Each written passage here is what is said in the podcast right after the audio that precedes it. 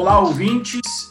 Esse é mais um episódio do Na Sala de Entrevista. Meu nome é Eduardo Saig, eu sou sócio-diretor da Elliott Scott Brasil, uma consultoria de recrutamento e seleção especializada em executivos de recursos humanos de média e alta gestão. No episódio de hoje, eu estou com uma pessoa super legal, um candidato já de longa data. Nós vamos conversar sobre as diferenças do RH na gestão pública e na gestão privada. Conosco hoje temos Kleber Iso, tudo bem, Kleber? Olá, Edu. Para mim é uma alegria, uma honra participar desse bate-papo, vamos dizer assim, né, com você. Espero contribuir aí, enfim, ser uma, uma troca de, de ideia muito produtiva para a gente. Excelente, Kleber. É, me conta um pouquinho de você, de uma maneira muito resumida. Claro que a gente vai explorar bastante da sua carreira, mas para quem não te conhece, quem é o Kleber Izu? Eu sou um profissional da área de recursos humanos. Iniciei a minha carreira numa montadora, entrei lá como estagiário, saí de lá como um executivo de uma área chamada Special, Special Investigation, investigações especiais. Então, transitei pelas principais áreas de recursos humanos. Depois saí dessa área de RH e enveredei para essa área que hoje tem o nome de compliance, mas sempre transitando no setor é, corporativo em grandes empresas. E há um ano é, estou no governo federal, na área de recursos humanos, lá em Brasília. Excelente. Kleber, você é formado em Direito e você falou que você trabalhou com segurança e investigação corporativa. O que, que faz essa área de segurança especificamente? É, exatamente, Edu. Eu, bom, me formei em Direito, né? Sempre tive essas duas é, vertentes, né? Na área de Direito e a área de Recursos Humanos. Em 2007, acabei entrando para essa área de, de segurança corporativa, de investigações, que a coisa vai ajustando as nomenclaturas e a gente tem esse nome em inglês chamado compliance, né, que significa estar de acordo com as, com as regras, com a legislação, com as normas de, das empresas. É, resumidamente, a área de segurança corporativa ela cuida é, de um leque de informações, sempre prevendo é, resguardar as empresas, resguardar a companhia de eventuais fraudes, desvios, desvios de conduta, né, pode ser tanto desvio de conduta quanto desvios financeiros. Então a gente tem um leque trabalhando sempre em conjunto, né? sempre em conjunto com a área jurídica e a área de recursos humanos da empresa. Então é um tripé de proteção da empresa num primeiro momento.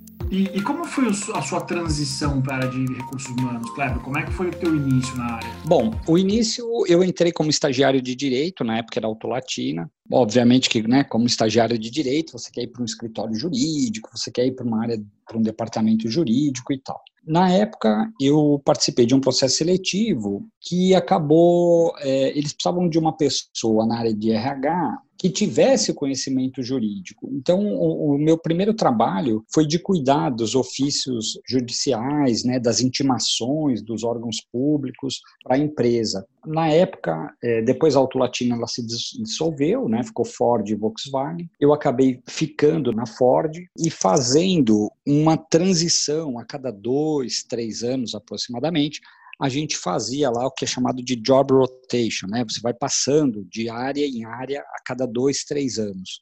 E isso me deu uma visão é, corporativa, né? Uma visão muito importante de todo o segmento de RH ao longo desses 17, quase 18 anos de, de companhia. Quando eu migrei nos últimos seis anos para essa área de segurança corporativa, para essa área de investigações, me ajudou muito, porque eu tinha uma visão tanto da fábrica, das unidades fabris, quanto do escritório, do mundo corporativo.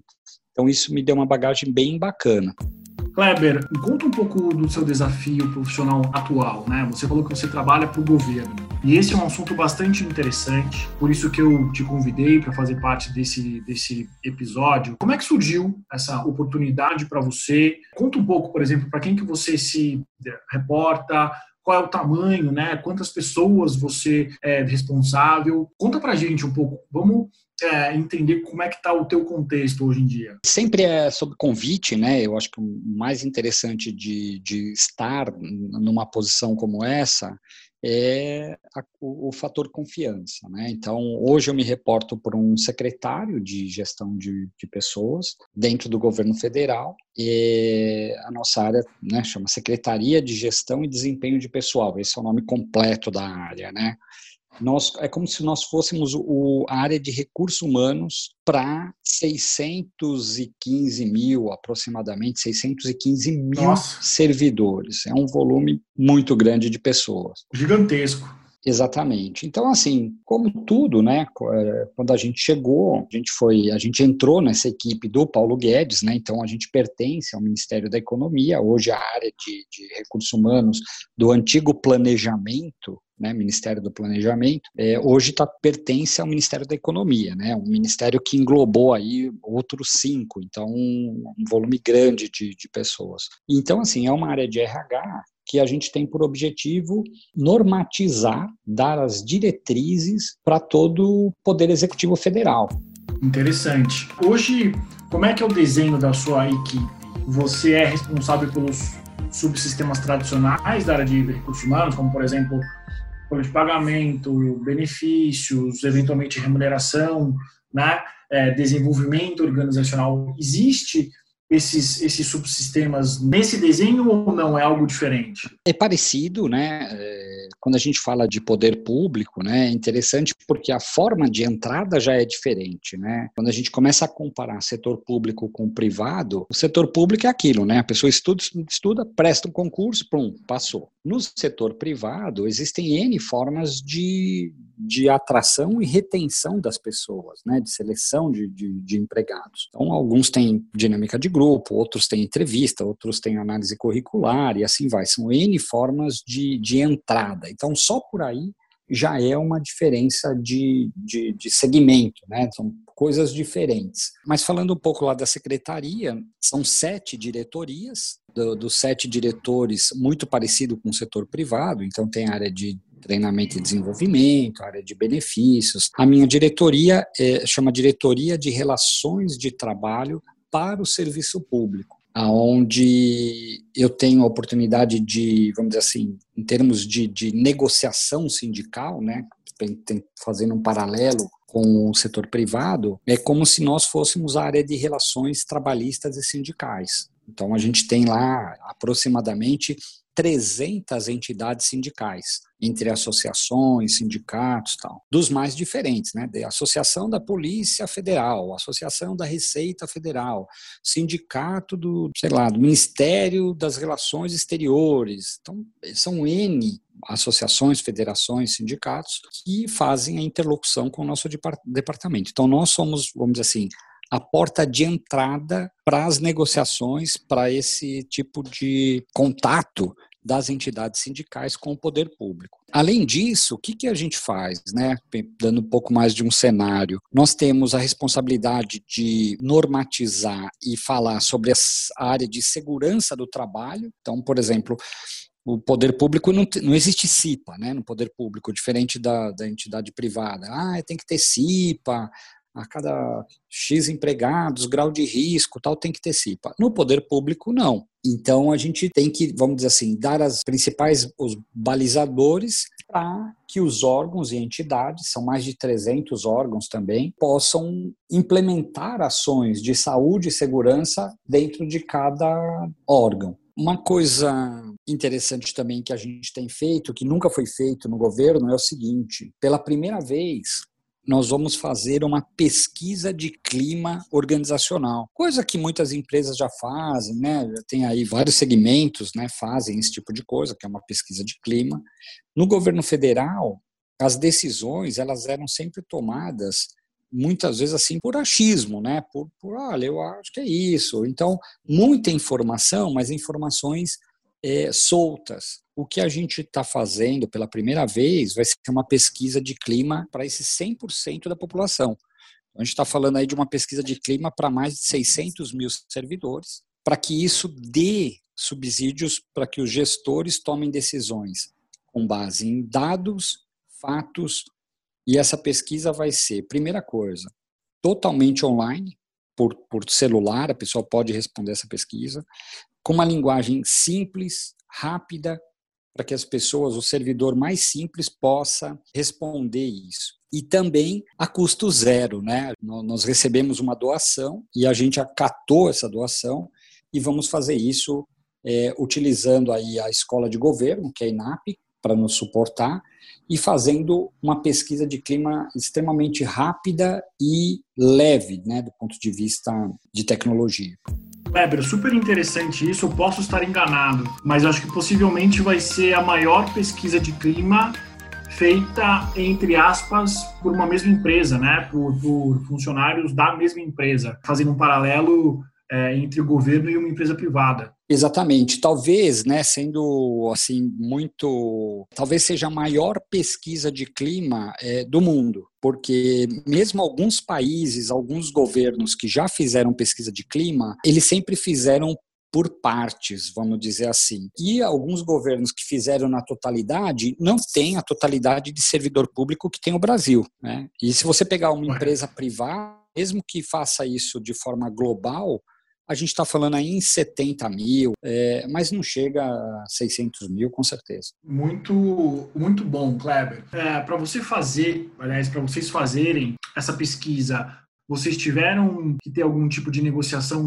com o sindicato ou não? Simplesmente foi acordado entre as sete diretorias e, enfim. Não, não, não teve que, obviamente que a gente comentou, né, com, com talvez não com os 300 sindicatos, mas com aqueles que a gente tem um pouco mais de contato ou, ou outros que tiveram curiosidade em, em perguntar, em saber que a gente está conduzindo um processo dessa magnitude, é, mas a gente não, não teve assim uma negociação com o sindicato. É, houve, né? Um, isso tem uma aprovação desde que a gente chegou em 2019, no, no início do ano, quando nós criamos aí uma chamada carta diretriz foi o seguinte: olha, nenhum gestor, ninguém consegue tomar decisão, um gerente, um diretor que seja, quanto mais um ministro, se ele não tiver uma base de dados que ele, que ele possa confiar. E assim, mais do que informação que são espalhadas por aí, a gente precisa ter essas informações canalizadas e que a gente possa depois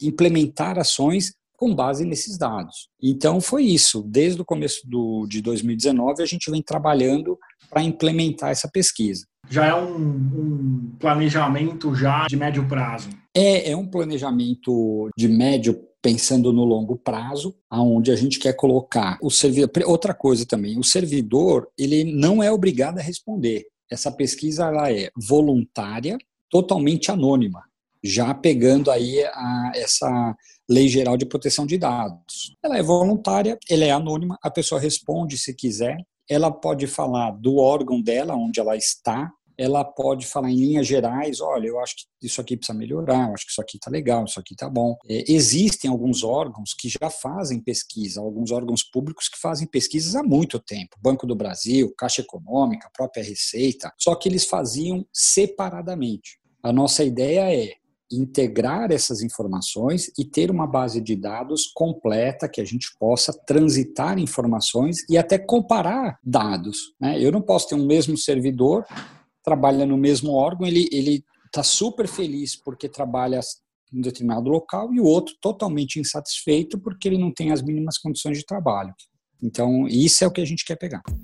Interessante. Kleber, conta pra gente como é que é a gestão de 300 sindicatos diferentes. É, por exemplo, são acordos coletivos, enfim, funciona da mesma maneira que funciona no setor público, é no setor privado ou não? Como é que é a gestão disso? É, essa pergunta é interessante, né? Quando a gente vem com a visão do setor privado, a primeira, a primeira mudança é o seguinte: no setor privado existe o que a gente chama de database. O pessoal chama informalmente aí de dissídio. Ah, qual é o mês do dissídio, né? Que é até um nome não muito adequado, porque o dissídio, na verdade, é uma decisão judicial. E a database é aquele mês de reajuste. Mas no setor público não existe por não existir, tudo está é, correlacionado com, com o que a gente chama de orçamento, a lei orçamentária. Então, sempre é definido um, um ano antes quanto vai ter de verba, né, de orçamento,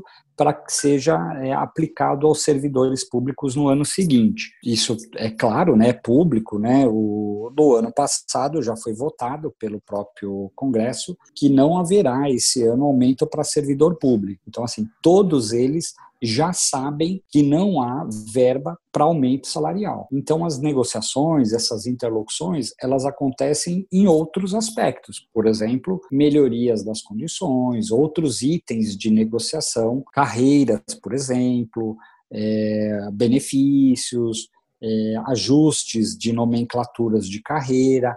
Então, são outras, é, outros pedidos, né, outras demandas que podem e acabam entrando nas nossas é, negociações. Kleber, mais uma dúvida. Um dos grandes desafios dos RHs da esfera privada tem sido uh, lidar com a pandemia, né? lidar com o Covid, o office, maneiras diferentes de se trabalhar. Qual foi o impacto do Covid no RH público? O que, que tem sido feito? Existe home office, por exemplo?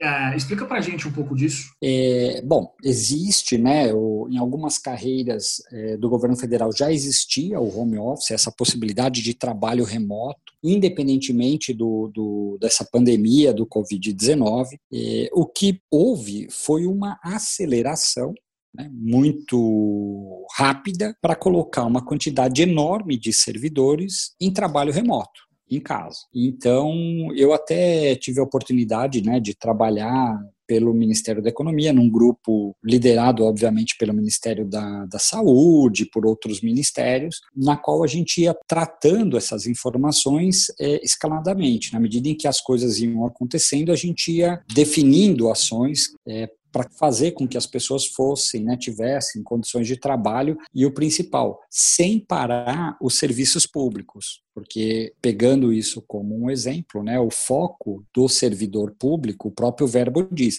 é servir a população. Então a gente jamais poderia deixar a população é, desguarnecida dessa, desse atendimento. Então foi isso, nós começamos a tratar isso é, escalonadamente, né? então começou com aquele, quem, quem eram as pessoas de risco, né? quem, como que iam ser, como que elas iam ficar em casa, e a gente começou a definir algumas regras ah, mais de 60 anos, ah, né, as, as lactantes, gestantes, elas foram é, colocadas é, em trabalho remoto. Hoje, nós temos aí aproximadamente 49% de todo o serviço público em trabalho remoto, né, em home office. Isso sem parar nenhum atendimento. Então, você pega desde os bancos, é, o próprio INSS, acho que é um bom exemplo falar isso, né? Nós temos 90% dos serviços hoje do INSS, é, você consegue resolver pelo celular, né? Você consegue resolver de forma digital.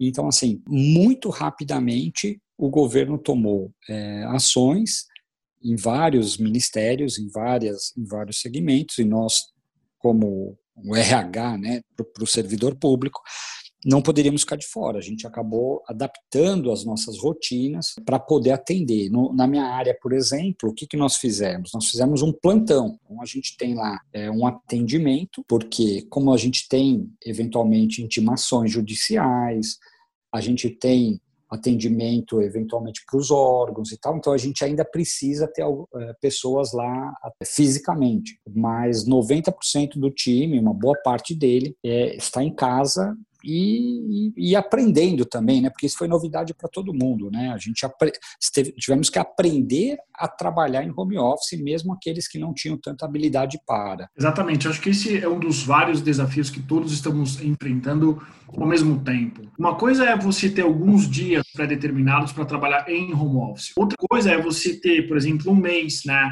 Nós, por exemplo, estamos há 45 dias em casa. Como é que, né? Como é que funciona o dia a dia? Querendo ou não, a cultura brasileira é uma cultura presencialista, precisamos estar presencialmente nos nossos escritórios. Então, eu acho, sim, acho que é um momento de, de aprendizado para todos nós. Uma, uma pergunta eh, que eu tive pensando aqui enquanto você estava falando. Todo governo ele é passível de críticas, talvez desde o nosso primeiro governo até o último. Né? É, esses assuntos, políticas, escândalos, eles interferem no dia a dia do trabalho de um funcionário público ou não? Olha, Edu, é verdade. É, a gente tem, é, obviamente, né, independente de, de trabalhar no governo não, de estar no governo não, é, mesmo os servidores públicos, né, independentemente do órgão em que ele está, a criticidade ela, ela existe, né? Então tanto, ah, poxa, isso aqui ficou legal, isso aqui não ficou tão bom, isso aqui pode melhorar, isso aqui, poxa, não tá, ainda não está bom isso aqui, poxa, que, que, mudança, funcionou muito. Então, quando você fala nesse sentido de é passível de crítica, sim, eles são passíveis de crítica, todos né, somos passíveis de críticas. Há sempre oportunidades de melhoria em todo o segmento e no, e no, no governo não seria é, diferente. Em relação às pessoas que estão, o que a gente tem feito é mostrado para as pessoas, né, essa equipe nova que chegou, nós viemos com uma chamada mentalidade, né, mindset, muito parecido com, com o que é praticado, não somente no setor privado, no mundo corporativo, mas também quais são as melhores práticas adotadas em governos estaduais, por exemplo. Então a gente tem feito é, comparativos, a gente tem colocado as pessoas para pensar, repensar, colocado aquela pessoa que ela é muito boa, mas não necessariamente está na área adequada. Então vale a pena trocar essa pessoa, fazer aí uma espécie de, uma, de um remanejamento, né? entre uma pessoa e outra, e isso tem dado um resultado muito bacana. Né? Do mesmo jeito que a gente tem aprendido a gerir pessoas no ambiente público, as pessoas que já estavam no serviço público têm aprendido inúmeras ferramentas do setor privado que para nós eram, eram normais, né? Kleber, é, a gente já está para o encerramento desse nosso programa. É, tem alguma coisa que eu deveria ter te perguntado que eu não te perguntei e que você gostaria de falar? Olha, Edu, é, eu acho que um, uma essa pergunta ela é, ela é, ela é, boa, né? Porque faz a gente refletir, né? Poxa, o que que eu que que eu estou falando, né? É, mas eu acho que uma, uma, uma coisa que é importante a gente deixar é o seguinte: é, nós, vou pegar aí pelo do Ministério da Economia, que é onde eu estou, né? E, eu tenho certeza, não falando em nome de ninguém, mas é, é o que eu sinto isso do ministro Paulo Guedes para baixo, os secretários, secretários especiais, todos eles. É, eu tenho certeza que é o maior desafio pessoal e profissional da nossa carreira. Isso, sabe, dá, um, dá, um, dá uma, é, é, é uma energia de chegar lá muito cedo, de terminar o expediente, muitas vezes tarde da noite, é, e falar e pensar o seguinte: poxa, eu estou deixando um Brasil melhor, estou fazendo com que esse gigante, né, que essa coisa impressionante que é o Brasil, é, chegue para os nossos filhos, para os nossos netos, melhor do que a gente pegou. Então é um desafio assim sensacional, uma bagagem fantástica que a gente está tá levando e estamos tentando transformar o Brasil. Acho que esse é o legado que a gente quer deixar. Kleber, a, a sua família ela foi com você, né? Se eu não me engano, você é casado, tem dois filhos. Ela foi junto ou não? Ela ficou aqui em São Paulo? Isso, eu sou casado, tenho dois filhos, né? Eles ficaram em São Paulo e eu faço essa, essa esse bate-volta, né? Essa ponte aérea aí a cada 15 dias, né? Não, não necessariamente toda semana. E, e mais um detalhe, né? Todos os custos de despesa, de deslocamento, a minha viagem para São Paulo, volta para Brasília, não tem um real gasto do governo, né? Do, do, governo que eu digo nosso, nós como contribuintes. Então, Sim. é um custo. Eu ou qualquer outra pessoa, qualquer secretário, qualquer diretor que viaje, a gente vem com os nossos com os nossos recursos. Kleber, uma uma pergunta que me veio agora à cabeça. É, por que que você aceitou esse desafio? Você tinha a ideia da dimensão que seria é, realmente do desafio pelo desafio? Que, que te motivou a isso? Olha, Edu, eu sempre fui um cara movido por desafios, né? Eu sempre tive a, a, a integridade e a confiança como, como chave na minha carreira e, e na minha vida. Né? As, as posições que eu ocupei, os desafios que eu enfrentei, sempre foi muito ligado à, credibilidade que eu transmito pela minha postura, pela ética por tudo, pelo respeito que eu tenho pelas pessoas, tratar as pessoas como pessoas, acho que esse é o principal e não pelo cargo que ela ocupa. Então, quando eu recebi esse convite, né, eu estava fazendo um trabalho de, de compliance, de código de ética e tal, fazendo com algumas empresas. E aí surgiu o convite, né? A gente foi conversar, tomar um café, falou, olha, Kleber, tem uma oportunidade assim, assim, assim, que era né, a equipe, que ia, a equipe chamada equipe de transição, né, que ia pegar o governo e tal. E, mas confesso para você, eu não tinha a mínima noção, eu não, eu não conhecia nada do, do, do volume de trabalho e da quantidade de, de assuntos que a gente ia enfrentar. De fato, era uma caixa preta, né, que a gente ia abrir, ia descobrir e falar, putz, e agora? O que, que eu faço com isso? Então, assim, foi, um, foi a convite. É, eu estou muito feliz né, com, com, essa, com esse meu desafio.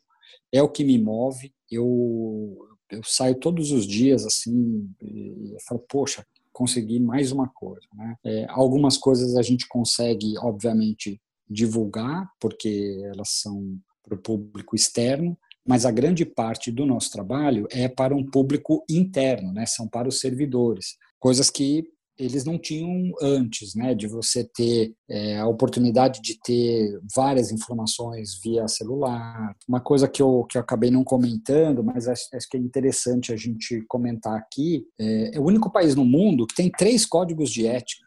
Né? Você tem um para o presidente para o vice, um para a alta administração e um para os demais servidores. Então, esse foi um outro assunto que a gente, que, que foi acho que um, motivo, um dos motivos que me convidaram, que era para, vamos dizer assim, trabalhar junto com a Comissão de Ética da Presidência, com a CGU, Controladoria Geral da União, em transformar esses três normativos em um só, uma linguagem simples, sem aquela linguagem de decreto, sem aquela coisa toda, é, mas numa linguagem simples, acessível. Né? Exatamente, porque, sinceramente, hoje o servidor público, ninguém, ninguém quer ler um decreto, você quer ter a coisa fácil, ágil, você quer. A gente precisa ter uma coisa assim, uma linguagem que as pessoas entendam. Não fale para aquele servidor que está lá no ministério, lá em Brasília. O servidor está espalhado no Brasil inteiro, muita gente não tem condição e ele precisa ter a informação, a ética, ela precisa ser a mesma do topo até o, o mais simples servidor, né? Então esse é um dos projetos que a gente está cuidando também, que é um manual é, de conduta ética para o servidor, uma, uma coisa única para todo mundo.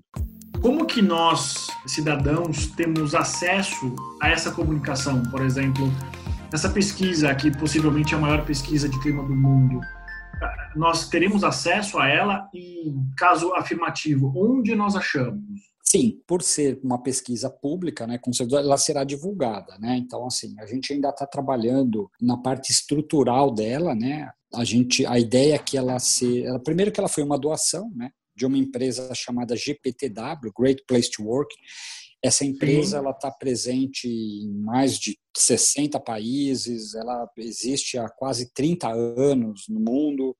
Então, assim, é, faz pesquisa com grandes empresas, com governos, e quando nós recebemos essa, essa doação, é, obviamente que a gente ficou muito feliz com isso, mas a gente também não queria pegar uma coisa enlatada, uma coisa, vamos dizer assim, pronta, que é utilizado no ambiente privado e simplesmente copiar e colar e jogar no serviço público. Não ia funcionar. Então a gente tem trabalhado com a Great Place to Work, com a GPTW, com a ENAP, que é uma escola de governo, na elaboração de um questionário que seja, eh, vamos dizer assim, mais adequado ao serviço público. Assim que, agora com esse momento de pandemia, né, obviamente a gente, a gente não, não é o momento de aplicar uma pesquisa de clima, né? Mas assim que a gente tiver, que as coisas voltarem ao normal, a ideia é aplicar isso e após a aplicação a gente vai divulgar esses resultados. Acho que vale a pena dizer o seguinte: nós temos o tal do portal da transparência, né, com várias informações do Serviço Público Federal. Existem lá muitas informações interessantes e a ideia, na medida em que a gente tiver esse relatório, é ir divulgando as informações para a população. Ok. Última pergunta, Kleber. O que é RH para você?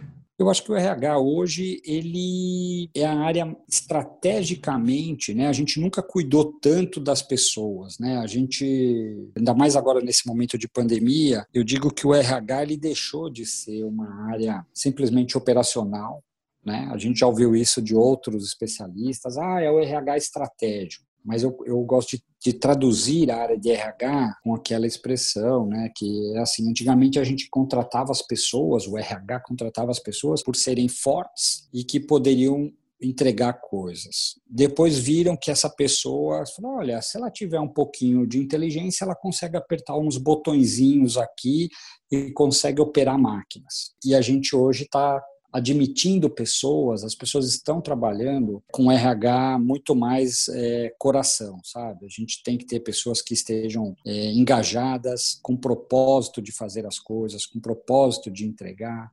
Então, assim, é um RH estratégico, porque ele participa das decisões, ele, ele influencia a alta direção, o CEO, cada empresa tem a sua nomenclatura, mas é um RH influenciador, mas também é um RH que cuida de pessoas, né? A gente, é, eu, eu costumo dizer que nós aprendemos, né, crescemos, aprender, ah, não, você tem que aprender a fazer network. Ah, você tem que aprender a fazer network, network. E agora, no momento de pandemia, nós estamos tendo que aprender a fazer o tal do net living. É, fazer net living não, não é fácil. Cuidar de pessoas não é fácil. Papel aceita tudo, mas no dia a dia é que as coisas mudam, modificam, né? Então, para mim, o RH é a área mais importante de qualquer organização. Muito bom, Kleber. Quero agradecer a tua presença. É, conteúdo sem palavras. Desejo sorte para você. Tenho uma sorte na condução da maior pesquisa de clima do mundo. Acho que isso é algo que precisa ser falado. Tem mais alguma coisa que você gostaria de, falar para a gente, Kleber? Olha, Edu, primeiro eu queria agradecer você, a Eliot, pela, pela oportunidade. Para mim é sempre uma honra conversar com vocês. Me sinto em casa, me sinto à vontade de falar, e isso é, não tem preço, né? A gente poder falar de uma forma agradável, uma conversa, um bate-papo. É, obviamente que são assuntos extremamente sérios, delicados, né? Ainda mais quando a gente começa a falar de mundo privado, mundo corporativo, as comparações e tudo mais, o momento político e econômico que, que a gente tem passado. Então, não isso nem sempre é fácil. Mas, enfim, coloco aqui a minha opinião, sempre uma opinião verdadeira, uma opinião pessoal de quem está tendo a oportunidade de trabalhar no governo e ter tido aí uma carreira no mundo corporativo. Eu queria só fechar com uma, uma frase, né? Dizer o seguinte, que fazer nada não é mais uma opção para a gente. Então, estar no governo para deixar do jeito que a gente encontrou jamais seria uma opção. A gente não está lá para fazer assim, ah, eu vim aqui para dar uma melhoradinha, eu vim aqui para arrumar um pouquinho. Não, não. A gente veio para fazer disruptura. Nós viemos para trazer grandes mudanças e as coisas estão acontecendo. Mais uma vez eu agradeço, Edu, o convite, o bate-papo, a forma aí pelo que vocês conduziram a, a entrevista e me coloco sempre à disposição. Nós aqui agradecemos. Senhoras e senhores, esse foi Kleber Iso e esse foi mais um episódio do Na Sala de Entrevista.